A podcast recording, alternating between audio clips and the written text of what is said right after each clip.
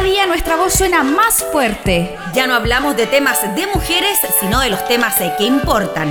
Plataforma de medios de la Cámara de Diputados presenta Cámara Sorora. Conducido por Carolina Collao y Daniela Vega.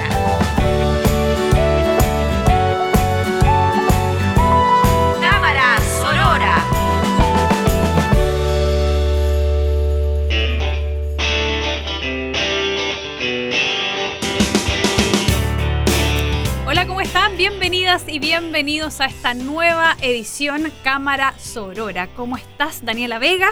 Muy bien, Carolina Collado. ¿Y tú cómo estás? Muy bien, muy bien. Muy contenta de poder estar realizando esta segunda edición, este segundo programa de Cámara Sorora, que la verdad la semana anterior nos dejó bastante contentas, ¿no? Sí, estuvo entretenido, pasó rápido, pasó muy rápido el tiempo. Y sí, está está como entretenido. Sí, se está armando un espacio de, diálogo, de conversación, en donde esperamos que también quienes nos escuchan a través de las diferentes plataformas de la Cámara de Diputados y quizás por otras vías que pueda haberles llegado este programa también lo estén disfrutando y podamos construir este espacio para hablar no de temas de mujeres, sino de los temas que importan. Así es, y con una perspectiva que tenga que ver con el género y con la inclusión. Eso es lo importante. Claro, que solamente no, no sean mujeres. Ah, eh, tratamos de incorporar la mirada de las disidencias, tratamos de incorporar a niños, niñas, adolescentes y bueno, todo el amplio espectro de lo que construye nuestra sociedad. Exactamente.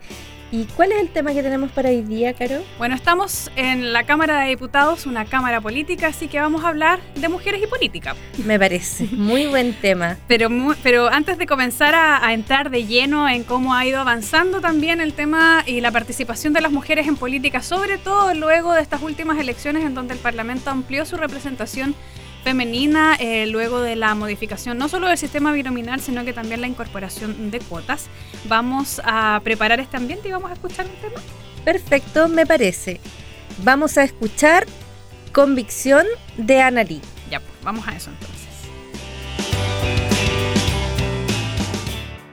Si has logrado luchar, tú has sabido bien ser lo honesto aquel. Has sabido ser tan valiente y fiel.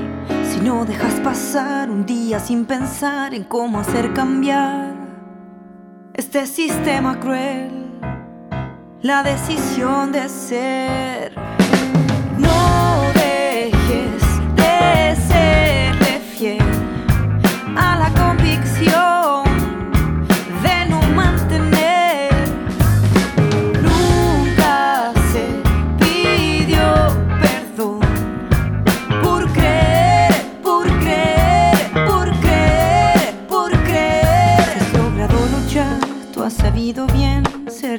Aquel. ha sabido ser tan valiente y fiel. Si no dejas pasar un día sin pensar en cómo hacer cambiar este sistema cruel, la decisión de ser.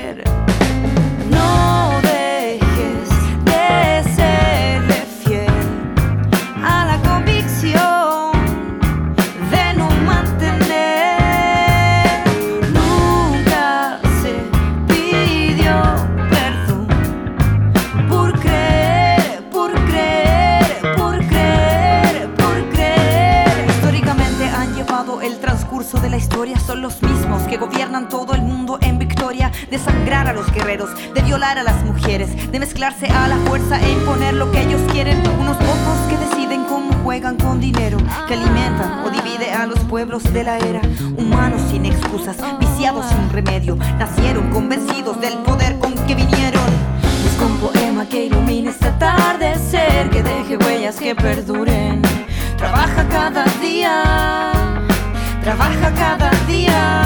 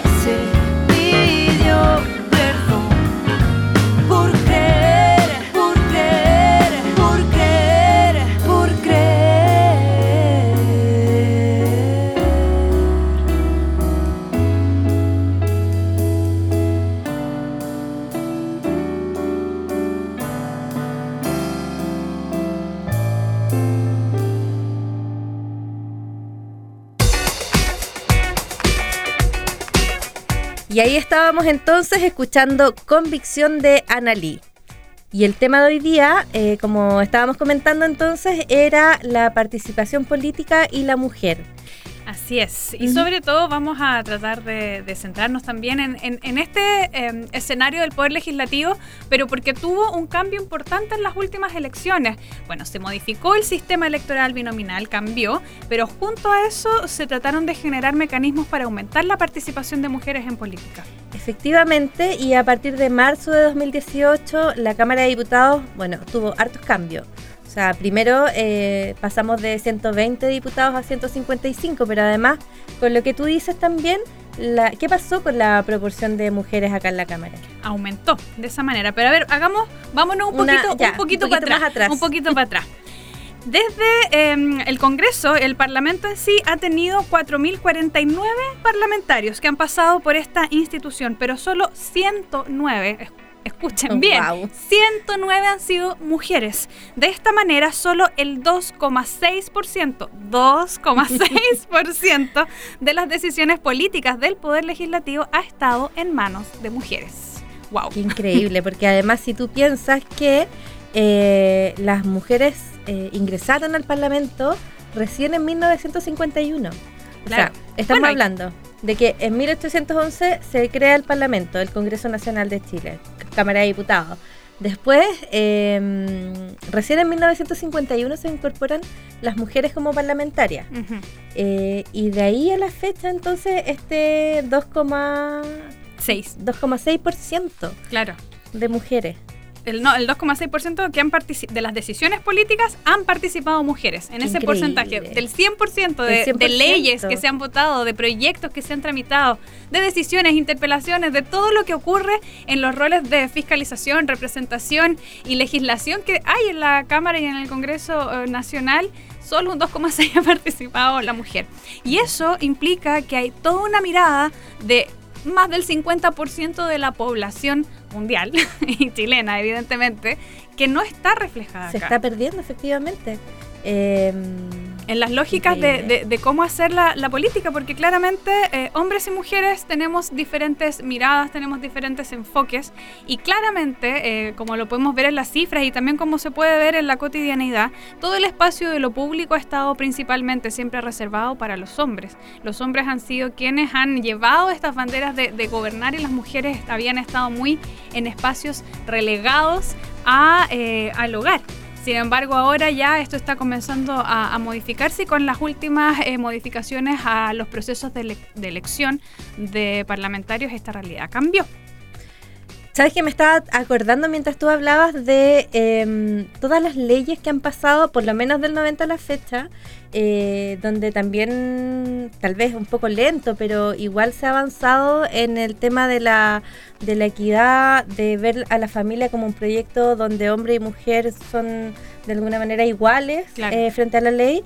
O sea, estaba pensando en la ley de filiación, en la, en la ley de divorcio en un montón de materias eh, donde efectivamente lo que tú dices, o sea, la toma de decisión de las mujeres, la participación de la mujer en, la toma de decisiones para generar esas leyes ha sido muy baja. Estuvo, claro, estuvo muy mm. poco presente y además... Eh, quienes son las que viven una realidad distinta en esta forma. Sabemos también que las mujeres son las que llevan eh, hasta ahora habitualmente o, o, quienes mayormente se llevan la carga de cuidado en el hogar una mirada que no estuvo, una, una forma que no estuvo, una forma de, construir realidad y de construir sociedad que no está. Mira, vamos a, seguir agregando algunas cifras. Por ejemplo, en estas últimas elecciones, cuando cambió eh, el sistema electoral y se incorporaron también la posibilidad de que más mujeres participaran a través de la ley de cuotas, aumentó en 7% eh, el porcentaje de participación, superior al 1,6 promedio de participación de mujeres que existía desde 1989.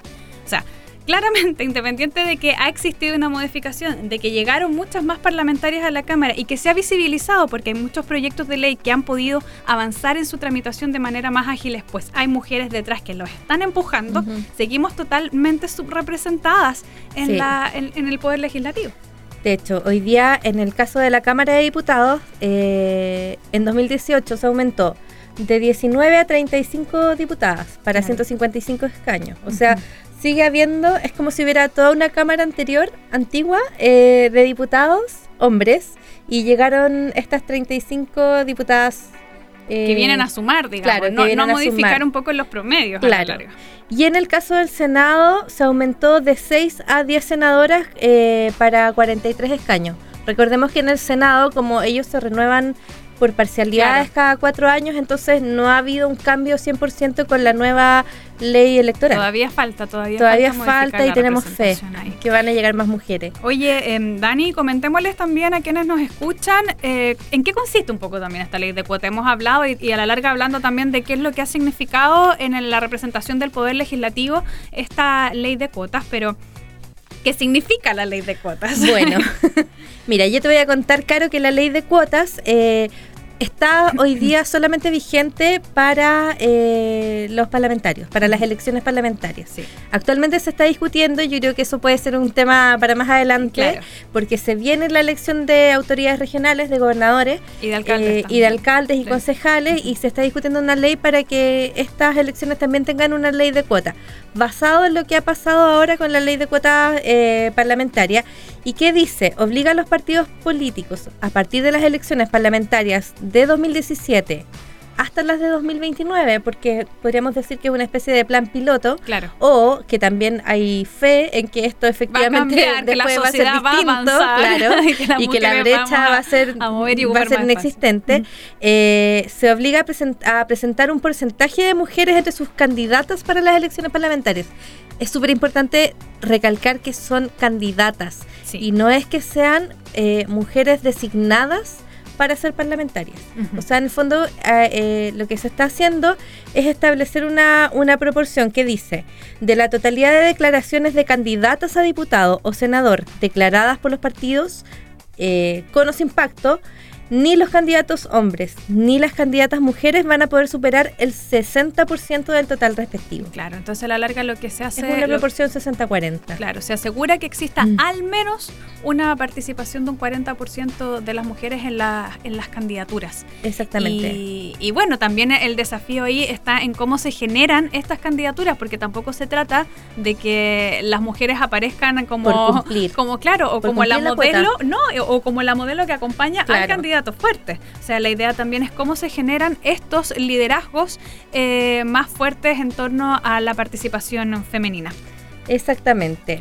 Oye, Dani, pero no solamente hemos... eh, Queremos conversar entre nosotras, queremos No, claro. escuchar también a quienes han estado participando justamente en estas transformaciones acá en la Cámara de Diputados y quien lleva varios años acá en la corporación es la diputada Alejandra Sepúlveda. Efectivamente, la diputada Alejandra Sepúlveda, presidenta de la Cámara de Diputados en 2010, eh, está acá desde 2002 y ella nos contó un poquito eh, cómo fue la experiencia que ella tuvo dentro de esta proporción pequeñísima de mujeres, tratando de abrir espacio de incorporarse en el trabajo parlamentario con, con mayor propiedad, como de igual a igual. Entonces, escuchemos lo que dice la diputada Alejandra Sepúlveda. Escuchemos la voz de la experiencia. Ha sido súper difícil el, el entrar, por ejemplo, en comisiones que son fundamentalmente varones. Yo estuve en obras públicas y en agricultura, que eran comisiones, cuando yo llegué, de, de muchos varones. Hoy día no es así. Hoy día tenemos, ¿no es cierto?, un, un- yo diría hasta un equilibrio en, esa, en esas comisiones. Ahora, en Hacienda... eh, como en, Constitución sí tenemos mujeres, ¿ah? y, tiene que ver ahí más bien con la expertise profesional de ser abogada y todo.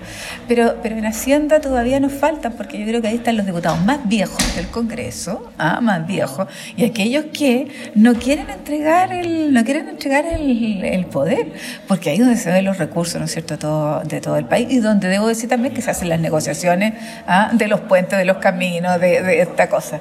Yo fui presidente de la Cámara, es difícil, es complejo, por la diversidad, ¿no es cierto?, de diputados que tú, que tú tienes.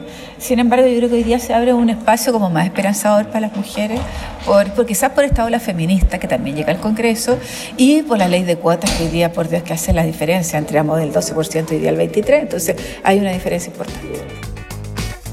Ahí escuchábamos entonces a la diputada Alejandra Sepúlveda que destacaba justamente la diferencia que se hizo en la constitución de este Parlamento tras las elecciones.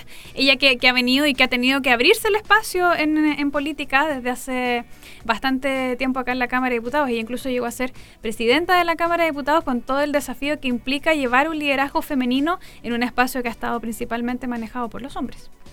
Efectivamente, ella comentaba un poco eh, también... Eh, uno de, de, los espacios que ella le tocó y que ella quiso como, como llegar a trabajar era el tema de la agricultura, la Comisión de Agricultura, por ejemplo, y, mm, y cómo en el fondo tuvo que pelear ese cupo. Eh, claro, porque finalmente las mujeres eh, eh, terminan siendo, y no solamente en la Cámara de Diputados, sino que en muchos espacios relegadas a estos ámbitos de, lo privado. Yo cuando estaba en la universidad, mira, me acordé, la tesis que hicimos era justamente de representación de liderazgos políticos y analizábamos un medio de, de un diario de circulación nacional y veíamos en qué temas figuraban eh, mujeres que participan en política y en qué temas figuran hombres. Y evidentemente los temas en que aparecían las parlamentarias o las ministras, familia, educación, temas que están mm. totalmente relegados, pero todos aquellos temas que tienen que ver con la toma de decisiones más fuerte, Hacienda, Constitución, son espacios que estaban y figuraban mayoritariamente las figuras masculinas. Y un poquito se representa todavía lo que está pasando acá actualmente en la Cámara. Todavía, yo creo que eh, es parte de la pelea que están dando las, parlamentarias. Bueno, por un lado, eh, crear una comisión de mujeres y equidad de género, que es uno de los cambios que se ve con este aumento de parlamentarias, de diputadas eh, desde 2018 donde se engloben todos los temas que tienen que ver con la mujer y que no queden como relegados por distintas partes. Y yo creo que también quizás esa comisión además va a mostrar como la parte ejecutiva que tienen las mujeres, porque yo creo que ha sido bastante eficiente en el tratamiento de, los temas. Hay un consenso como general. Eh, están participando diputadas de todas las bancadas, de todos los sectores políticos. Em, pero, pero bueno, o sea, también además como tratar de lograr la participación de las mujeres en otras comisiones tan importantes. Hacienda, yo creo que es eh, una comisión que está absolutamente al debe. Sí, totalmente. Donde, la presencia de las mujeres ha costado. Eh, claro, y, hace falta efectivamente el enfoque de género. Y yo, a mí siempre me ha llamado la atención eso, porque las mujeres están tan relegadas del tema económico cuando si tú lo piensas, una, las mujeres... Son las que mueven la economía familiar. Y desde ahí a la larga se mueve la economía país. Exactamente. Oye, Dani, vamos a escuchar un poco de música para seguir conversando sobre la participación de mujeres en política. Y vamos ahora a escuchar entonces a Camila Gallardo con Abrázame.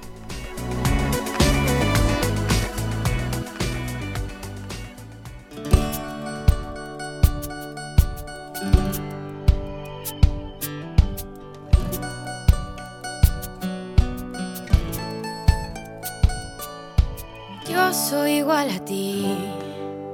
Yo no te tengo miedo, no es lo que yo elegí.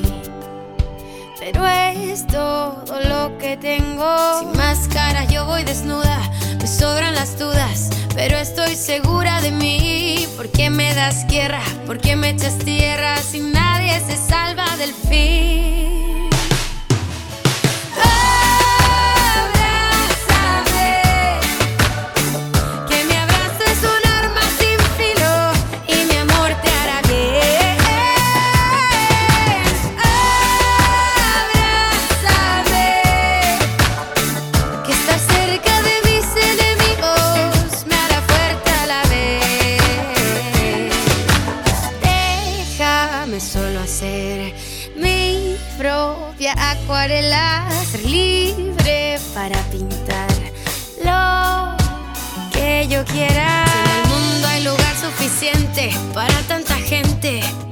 Dime tú, tú, tú, ¿por qué me das guerra? ¿Por qué me echas tierra si nadie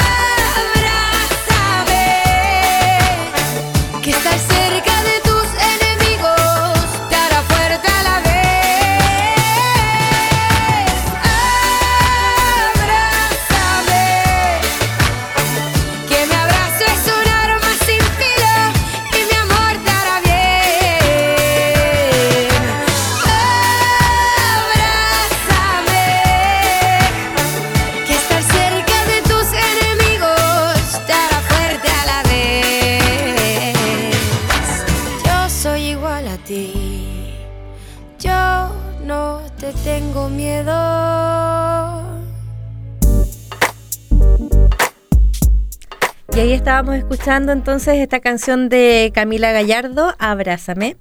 Y seguimos comentando la participación de las mujeres en política y hablando de esta ley de cuotas y cómo se está ejecutando desde 2018.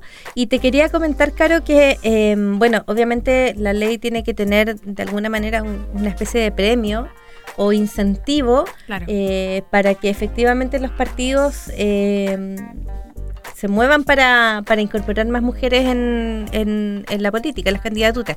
Entonces, ¿qué pasa? La ley dice que, o la ley entrega un monto de 500 UF por cada candidata que haya resultado electa a los partidos políticos a los que pertenezca. De esta manera, en el fondo, está como eh, incentivando la participación, pero incentivando que, los, que cada tienda política eh, busque candidatas para, para, que las elecciones y, es que sean electas. claro, y que resulten electas, que Claro. eso va en relación con lo que conversábamos antes, que no es que sea, ya pongamos esta candidata que vaya no de el relleno, relleno. o que sea un No. poco como, como, como objeto que, que acompañe Claro, al candidato no. fuerte, sino que el incentivo es para que se generen esos liderazgos femeninos que finalmente logren eh, llegar a sus puestos de elección popular. Efectivamente, y un segundo incentivo es eh, para la candidata propiamente tal, y es que establece un derecho a reembolso adicional a las candidatas a senadoras y a diputadas de sus gastos electorales de cargo fiscal de 0,0100 UF por cada voto obtenido. Eso también es súper importante porque a las mujeres les prestan menos plata que a los hombres. Y eso lo han comentado muchas parlamentarias que en sus candidaturas, cuando iban a conseguir, porque esto... El, el financiamiento en buenos términos de las candidaturas eh, a diferentes cargos de elección popular es que van a una institución a pedir plata para poder hacer la campaña Claro. porque tiene eh, obviamente un costo y resulta que a las candidatas mujeres se les, se les confía menos. Ellas señalan que les costaba mucho más eh, tener un préstamo desde un lugar que si fueran hombres. Y no solo los préstamos, o sea, no, no solo el financiamiento de, de los bancos, sino que también eh, los aportes, los aportes de, de, de- instituciones, de, personas, claro, naturales. que están regulados por ley. Eh, Claro, entonces, por ejemplo, eh, lo que concluyó el CERVEL respecto a esta última elección parlamentaria es que en el caso de lo- del total de aportes, los candidatos hombres reciben en promedio prácticamente el doble, el doble de los aportes que las candidatas mujeres. O sea, socialmente se confía mucho más en que vaya a salir electo el hombre, que finalmente es como la figura eh, que, estamos habituales, habituados a, ver que finalmente organizan y legislan y, y gobiernan los países, que las mujeres. Sí, bueno, y antes de seguir conversando con este tema, eh, tenemos también una pequeña entrevista que le hicimos a la diputada Paulina Núñez, eh, quien también Diputada. ha estado acá, la diputada Paulina Núñez que ha estado acá desde 2014, eh, para que nos comente un poco eh, cómo ha sido el cambio y la importancia que significó esta ley de cuotas. Vamos Escuchemos. En el Congreso, haber planteado, por ejemplo, una ley de cuotas hace un par de años atrás eh, era casi impensado décadas atrás. Y lo, que, lo único que quisimos en su minuto era que nos dieran espacio para poder competir. Porque hay otros congresos que la ley de cuotas eh, se traduce en designar a dedo a algunas militantes de los partidos para que lleguen al Congreso. Y cuando nos dejaron competir y por lo tanto se aprobó esta ley de cuotas, en el caso nuestro, Renovación Nacional, nos tomamos en serio esta ley y buscamos a mujeres competitivas, no a mujeres que fueran acompañando a los buenos candidatos. Y eso eh, se demostró con el resultado. Éramos dos diputadas y pasamos a ser diez diputadas. Por ejemplo, cuando nos hemos unido transversalmente para formar una comisión de mujer. Todos nuestros temas se veían en la comisión de familia y lógicamente que la comisión de familia recoge un sinfín de otros temas eh, y no solamente los temas de mujer. O por ejemplo cuando eh, a pesar de nuestras diferencias además políticas, ideológicas, pudimos eh, presentar proyectos para ir terminando o ir disminuyendo la violencia contra las mujeres en el caso del femicidio y el aumento de sus penas. Por eso creo que ha sido vital entender que esto no es un tema ni de izquierda ni de derecha el tema de la agenda de género, de la agenda de mujer, de, la agenda de equidad al final del día, porque eso es lo que buscamos, eh, es un tema que hemos entendido que no se lo puede llevar para la casa un sector político, sino que todas debemos empujar este carro, porque lo contrario, lo que va ocurriendo es que se va frenando porque hay muchos otros que no les gusta que vayamos eh, avanzando o empoderándonos en nuestros cargos. Ahí escuchábamos entonces a la diputada de Renovación Nacional, la diputada Paulina Núñez, y me, quería destacar un punto que ella señalaba y que tiene que ver con la creación de la Comisión de Mujeres, eh, que es una comisión súper ejecutiva, tal como señalaba y tú, Dani, aquí es donde se está viendo cómo finalmente se puede desarrollar el trabajo femenino. Ha sacado muchos proyectos de ley que van en, esta dirección y también está como eh, en perspectiva de poder comenzar a analizar con perspectiva de género otros proyectos. Efectivamente, y además lo importante es que tiene una contraparte en el Senado. El Senado también creó una comisión de mujeres y no, me acuerdo bien el nombre, pero es, como... especial, eh, sí, es, una comisión especial, pero en el fondo donde también como que reciben esta posta de los proyectos de ley, o sea, se aprueban acá y la idea no es que se pierdan dentro de todo el trabajo y de todo el flujo de proyectos de leyes. Tienen una contraparte allá que hace que eh, esto sea em, como más ejecutivo. Y lo otro que quería destacar de lo que dijo la diputada Núñez es el tema de que en, su partido ellos se concentraron en, elegir mujeres que fueran, eh, que fueran efectivamente eh, candidatas competitivas. Y lo lograron, a la larga aumentaron en, una gran cantidad la representación en, la Cámara de Diputados para este periodo legislativo y con eso aportaron bastante una presencia de, mujeres que a la larga lo que ayuda es a generar un diálogo más diverso, un diálogo con diferentes miradas y con diferentes enfoques que nutren no solo el trabajo legislativo, sino que a la larga nutren también cómo se organiza, cómo se ordena esta sociedad. Sí, y es de esperar entonces que la ley de cuotas para autoridades regionales para los gobernadores, para los alcaldes, para los concejales, también venga ahora con esta ley de cuotas. Bueno, de hecho la Comisión de Mujeres la despachó hace poquito a la Comisión de Gobierno Interior, entonces fue súper bueno porque el diálogo así más, más concreto y todo lo hicieron entre las diputadas que plantearon justamente cuáles fueron las dificultades que ellas tuvieron en sus propios procesos, trataron de mejorarlo y también extenderlo a estas otras elecciones que es de gobiernos regionales y también autoridades comunales que se espera a han pedido la urgencia del gobierno para que así sea y que en estas próximas elecciones municipales exista entonces también ley de cuota para candidatas y con esto vaya también modificándose el escenario no solo a nivel del Parlamento, sino que también de las autoridades regionales y locales. Oye, se nos acabó el tiempo. Así de rápido. Súper rápido pasa esto. Demasiado rápido. Sí, pero bueno, ahí seguimos entonces en una próxima ocasión. Vamos a ver qué tema les traemos para conversar y tener estas diferentes miradas sobre estos temas que tanto importan, ¿no, Dani? Así es. Muchas gracias, Caro, porque eh, como siempre ha sido un agrado conversar contigo. Sí, se pasa bien. Espacios entre mujeres. Se pasa súper buena. Cariños a todos y todas, que estén súper bien y nos encontramos y nos escuchamos pronto. Chao.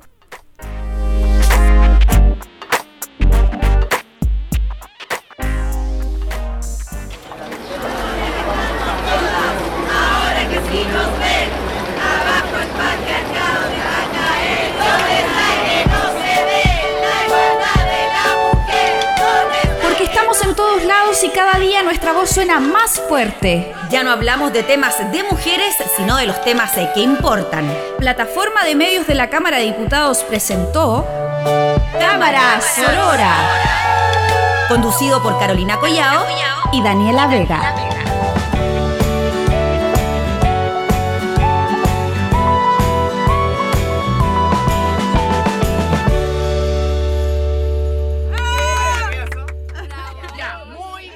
Esta fue una producción de la Radio de la Cámara de Diputados de Chile.